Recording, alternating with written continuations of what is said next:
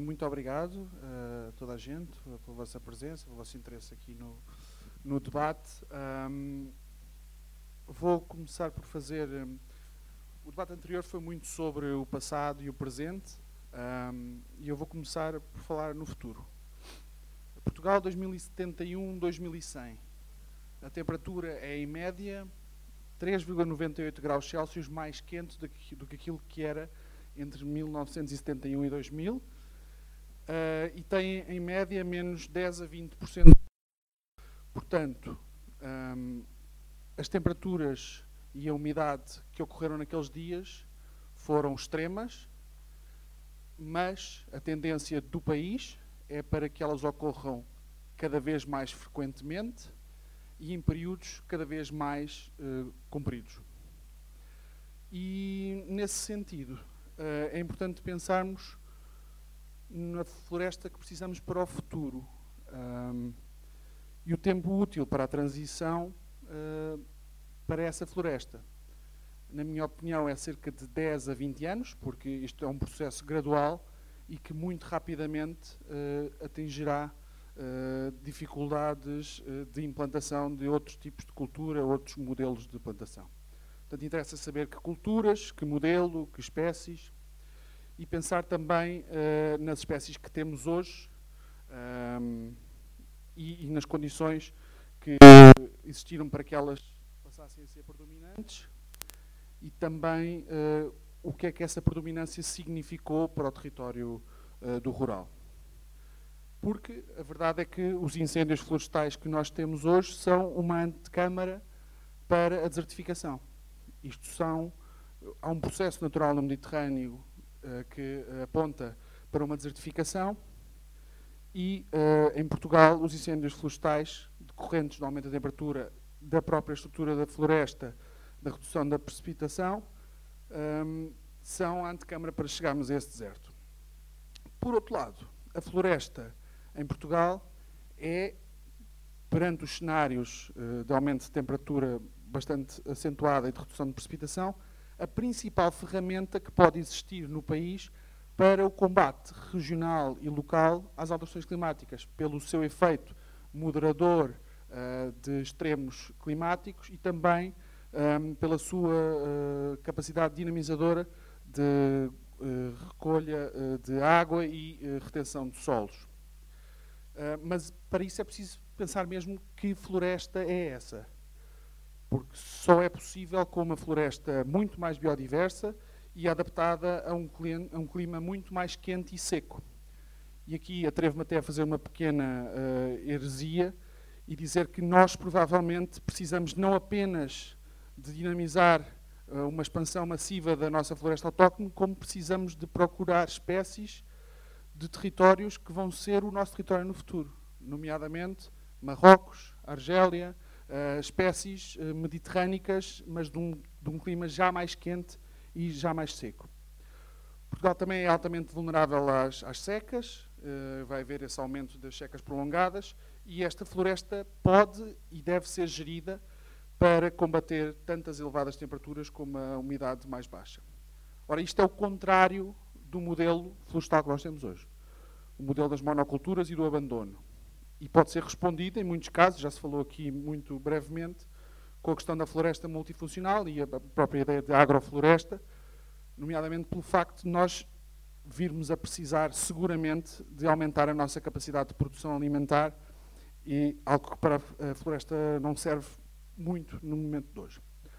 O debate dos incêndios e eucaliptos, pinheiros, monoculturas parece um bocado o debate uh, dos homicídios em massa e as armas nos Estados Unidos. Há, há, um enorme poder dos lobbies, em particular o lobby da celulose, e que faz sempre o desvio da conversa. Uh, associa muitas vezes até uh, a ideias contraditórias. Associa a celulose à revitalização do interior, algo que em 40 anos não se verificou, à defesa do interesse, dos interesses do mundo rural, também dificilmente, e até em alguns casos, pasme-se, um, chega a falar de floresta monocultural como apoio ao combate aos incêndios e combate à desertificação.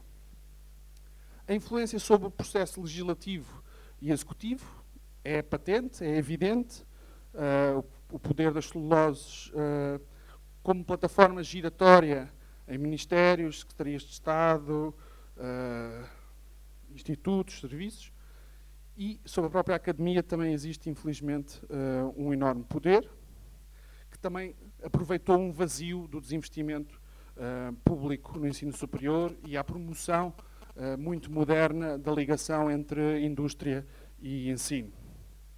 Mas para mim, a questão central uh, do modelo extrativo ou industrial linhoso, que vê a floresta como uma fábrica de onde apenas sai madeira, é que o abandono prolifera neste modelo e este modelo uh, prolifera no abandono. A fase florestal da indústria celulose só se expandiu no abandono e o abandono foi central para que a área do eucaliptal em Portugal se tivesse tornado a maior do mundo em termos relativos.